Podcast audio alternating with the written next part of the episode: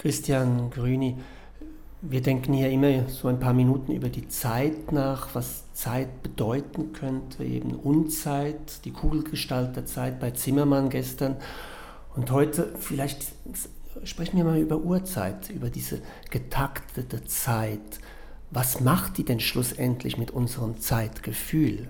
Was die mit unserem Zeitgefühl macht, ist natürlich eine schwierige Frage. Ähm, vielleicht kann man erstmal anders anfangen und fragen, wo kommt die denn eigentlich her? Also äh, was ist denn das eigentlich für eine Zeit?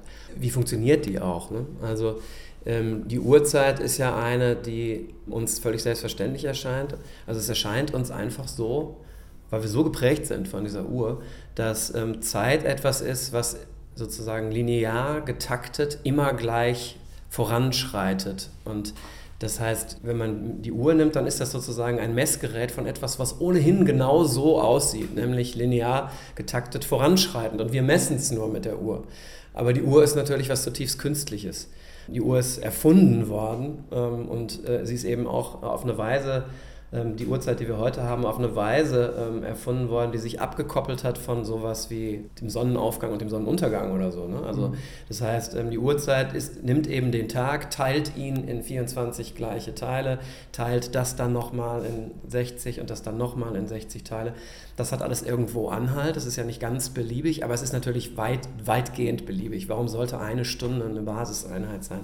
Warum sollte die dann nochmal so und so weiter aufgeteilt werden? Und was das mit unserem Zeitempfinden macht, ist halt, ähm, dass sie letztlich alles äh, scheinbar jedenfalls homogenisiert. Also alles ist mit allem zumindest in dieser Hinsicht vergleichbar. Es dauert halt fünf, was fünf Minuten dauert, dauert fünf Minuten und das kann man sehr genau sagen. Und, ähm, ähm, und wenn ich in fünf Minuten irgendwo hin muss, dann ist auch ganz egal, was dazwischen passiert. Ob etwas ist, was eigentlich mehr Zeit bräuchte oder etwas, was schon zu Ende ist in fünf Minuten muss ich irgendwo sein, in fünf Minuten fängt irgendwas an oder sei es in einer Stunde oder auch in einem Jahr an einem bestimmten Tag zu einer bestimmten Uhrzeit. Das heißt, also die Zeit ist quasi auch nicht nur jetzt, sondern im Vorhinein auch vorgetaktet. Alles, was stattfindet, findet in gewisser Weise nie in seinem eigenen Rhythmus statt und findet nie jetzt statt. So, das wäre sozusagen die kulturpessimistische Variante. Mhm.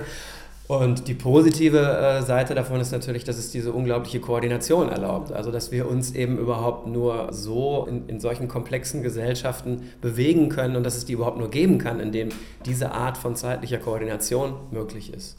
Und die hat natürlich eine Menge, Menge für sich. Ne? Wenn, wenn sie alles dominierend wird, dann haben wir ein Problem. Man merkt das jetzt in diesen Diskussionen um die Sommerzeit, die in der EU durchwegs eingeführt werden soll.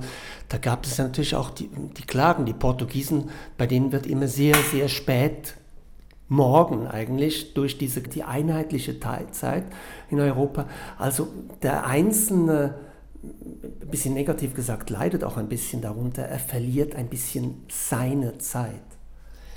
Ja gut, ich meine, man kann natürlich auch sagen, ähm, äh, dann müsste zum Beispiel zwischen äh, nehmen wir jetzt mal nicht Deutschland, sondern Österreich, da müsste zwischen Westösterreich und Wien äh, auch schon vielleicht 20 Minuten Zeitunterschied sein. Also wenn man das ganz ernst nimmt. So, ne? ja, früher war das so im 19. Jahrhundert. Ja. Die Züge fuhren sehr individuell an den Städten ab und kamen in einer anderen Ortszeit, wenn man von, sagen wir mal, von Stuttgart nach Berlin fuhr kann man in einer anderen Ortszeit an.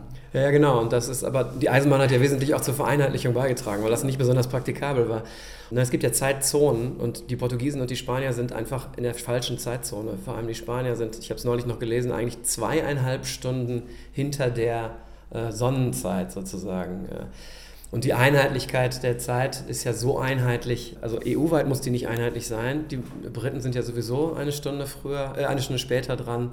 Die sind ja jetzt draußen, aber die Spanier könnten auch gut eine Stunde später dran sein. Ähm, da würde die Gesellschaft und die EU nicht dran scheitern, wenn man sowas machen würde. Aber es ist natürlich klar, irgendwie ist, es, ist das immer ein Raster, was auf Dinge draufgesetzt wird und es passt halt mehr oder weniger gut.